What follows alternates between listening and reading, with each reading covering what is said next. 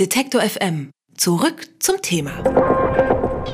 In Amsterdam haben sich diese Woche die Vertreter des Fußballverbundes European Club Association zu ihrer alljährlichen Vollversammlung getroffen.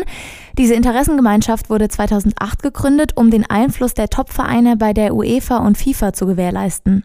Mit dabei sind zum Beispiel unter anderem Real Madrid, Manchester United und auch der FC Bayern München. Gerade gibt es von Seiten dieser Gemeinschaft ordentlich Druck auf die UEFA, denn sie wollen nichts weniger als eine sogenannte European Super League gründen oder zumindest die Champions League stark zu ihren Gunsten reformieren. Die Drohungen sind nicht neu und die konkrete Umsetzung scheint unklar. Wie weit fortgeschritten die Pläne tatsächlich sind und was sich dadurch für den Fußball ändern könnte, darüber spreche ich mit Jörg Jakob. Er ist Chefredakteur der Sportzeitschrift Kicker. Hallo, Herr Jakob. Hallo, ich grüße Sie. Für alle, die das Thema nicht so intensiv verfolgen, was sorgt denn an der Idee einer European Super League überhaupt für so viel Wirbel? Den größten Wirbel verursachen im Grunde genommen zunächst mal Falschmeldungen, denn äh, es ist nicht richtig, dass äh, die ECA komplett an einer Super League bastelt. In der Tat äh, gab es in den vergangenen Jahren immer wieder Überlegungen von den Spitzenclubs wie Real Madrid, Manchester United zum Beispiel, Juventus Turin, ob man möglicherweise einmal eine Super League gründet. Ähm, das wird auch immer wieder äh, äh, ähm, angestiftet, angefeuert von privaten Investoren, die dort einen solchen Wettbewerb gründen möchten, unabhängig allerdings von einem europäischen Fußballverband UEFA. Um was es eigentlich derzeit geht, ist eine Reform der Champions League ab 2024 2020. Und das ist etwas anderes als die Gründung einer Super League. Mhm. Und wie konkret sind die Pläne dafür für die Reformation und wie genau sehen die aus? Zunächst mal sind wir noch im Jahr 2019. Das heißt, wir haben zurzeit einen Zyklus, äh, der immer für drei Jahre gilt. Und äh, es geht darum, dass ab 2021 äh, bis 2024 es einen weiteren Champions League Zyklus gibt und dann wieder einen neuen ab 2024, der gerade verhandelt wird. Da sind die Gespräche nun, wie wird dieser Wettbewerb gestaltet, welcher Modus, welche neuen TV-Verträge, wo kann man letztlich Neues und mehr Geld wieder herausschlagen für diesen doch sehr weltweit attraktiven Wettbewerb. Und was genau ist davon jetzt schon konkretisiert und veröffentlicht? Konkretisiert ist zurzeit nichts. Äh, klar ist allerdings, dass es verschiedene Interessen gibt. Es gibt einmal das Interesse der UEFA, diesen Wettbewerb möglichst lukrativ zu gestalten. Das Interesse ist bei den Clubs, die dort in der Regel teilnehmen, genauso groß. Man möchte möglichst viel dort herausholen aus diesem Markt, sowohl für Sponsoren, und für die Clubs, vor allen Dingen aber auch über die TV-Vergabe. Zum anderen ist es natürlich so, dass ähm, sich über die Jahre herauskristallisiert hat, dass immer wieder die gleichen Clubs, nämlich die besten und reichsten, dort am längsten mitspielen.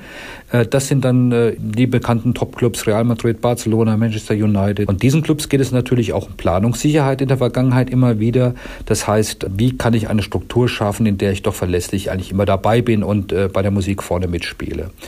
Grundsätzlich ist es so, dass äh, der europäische Fußball natürlich daran interessiert ist, das Geld unter sich zu halten, also möglichst keine äh, privaten Investoren zuzulassen. Und insofern äh, äh, geht es jetzt auch darum, welches Modell kann ich finden, um die Champions League attraktiv zu erhalten. Und da wiederum muss man wissen, dass es unterhalb der Champions League ja auch noch mittlerweile nicht nur eine Europa League gibt, sondern in Zukunft auch eine Europa League 2. Das heißt, möglichst viele Vereine aus Europa wollen möglichst viel abhaben von dem Kuchen, der einmal verteilt wird. Und darum wird gerade daran gedoktort, gebastelt, möchte ich einmal sagen, wie man den europäischen Fußball ab 2024 in Wettbewerbe aufteilen kann.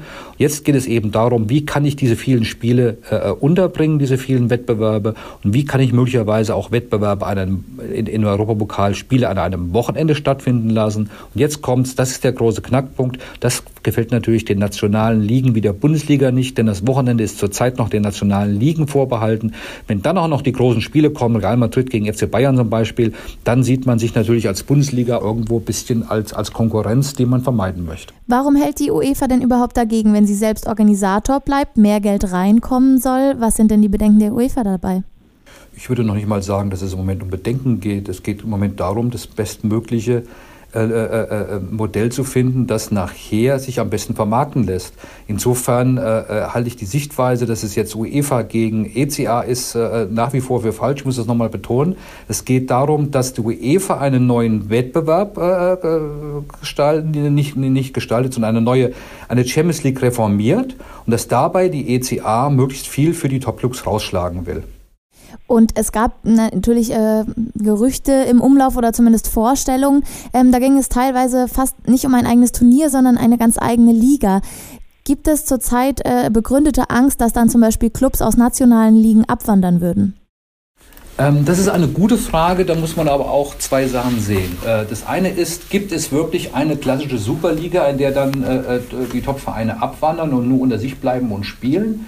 Solche Gedankenspiele gab es immer wieder. Nochmal, die wurden in der Vergangenheit benutzt, gerade von den Top-Clubs, um eine Drohkulisse aufzubauen und der UEFA zu sagen, passt mal auf, wenn die Champions League nicht diese und diese Bedingungen erfüllt, dann steigen wir möglicherweise aus, weil wir sind stark genug, eine eigene Super League zu gründen. Das war immer ein, ich nenne es mal ein Verhandlungsmonster. Ähm, zum anderen gibt es natürlich, ich habe das eben schon mal gesagt, private Investoren, die Interesse daran haben zu sagen, Leute, lasst uns doch unseren eigenen Wettbewerb gründen, wir brauchen doch gar keine UEFA, wir brauchen keine FIFA. Äh, ihr seid die Top-Clubs, spielt gegeneinander und wir vermarkten euch das schön. Das äh, ist äh, etwas, was immer wieder mitschwingt im Hintergrund, aber äh, ich halte es derzeit eigentlich für viel, viel realistischer, dass es eine Art virtuelle Super League gibt, nämlich folgende. Dadurch, dass die Top-Vereine, die über Jahre in der Champions League teilnehmen und bis zum Ende dabei sind, am meisten verdienen, ist die Kluft zwischen den Top-Vereinen und den anderen Clubs in Europa immer größer. Das heißt, egal wie ich eine Champions League reformiere in Zukunft, wie sie spielt, möglicherweise darauf hinauslaufen, dass immer die gleichen üblichen Verdächtigen gegeneinander spielen. Und dann hätten wir quasi eine Super League äh, in der Champions League, weil immer die gleichen vorne mitspielen, aber wir haben keine eigene Liga gegründet. Und zurzeit ist es nicht konkret, äh, dass wir in zwei Jahren oder drei Jahren eine Superliga haben, der FC Bayern nicht mehr in der Bundesliga mitspielt. Aber natürlich entwickelt sich der gesamte Topfußball in der Welt dahin, dass die absolut großen Vereine die Distanz zu den anderen Vereinen vergrößern. Ähm, und ähm, nach wie vor ist es so, dass das Thema Super League äh, äh mehr oder weniger so eine Drohkulisse ist in den Verhandlungen. Und es ist auch äh, natürlich nicht realistisch zu glauben, dass ein FC Bayern in Deutschland, ein Real Madrid in Spanien komplett auf die nationale Liga verzichten kann. Also sich völlig äh, beispielsweise Bayern oder, oder, oder Borussia Dortmund aus der Bundesliga verabschieden, weil nach wie vor ist der nationale Wettbewerb, sind auch die Derbys, die man braucht, äh, noch das Salz in der Suppe. Ähm, ich glaube allerdings, dass, äh, was es bei der Champions League Reform, über die wir ja gerade sprechen, es dazu kommen wird, dass mehr Champions League-Spiele am Wochenende stattfinden sollen in irgendeiner Form und dass auf lange Sicht äh, äh, die, die Ligen, wo, wogegen sie ja gerade kämpfen, diesen Kampf etwas verlieren werden und damit rechnen müssen, dass mehr Europapokalspiele am Wochenende stattfinden, als es zurzeit der Fall ist. Also es geht hier nochmal nicht um UEFA gegen ECA oder andersherum, es geht eher um eine Entwicklung des internationalen Fußball hin zu den großen Vereinen, Planungssicherheit und viel Geld. Jetzt muss ich aber einmal fragen, die Meister in den nationalen Ligen sind doch eh schon jedes Mal dieselben. Und würden Sie sagen, im derzeitigen Fußball sind noch große Sprünge und auch Überraschungen möglich, die in Gefahr sind? Es sind nach wie vor Überraschungen möglich. Das sieht man in diesem Jahr beispielsweise daran, äh, dass Ajax Amsterdam und der FC Porto ins Viertelfinale der Champions League geschafft haben. Der viertreichste Club der Welt, der FC Bayern allerdings nicht. Äh, Im Großen und Ganzen sieht man aber, dass sich über die Jahre in der Champions League eine Elite der Elite herausgebildet hat, die schwer wieder aus ihrer Position herauszuholen ist.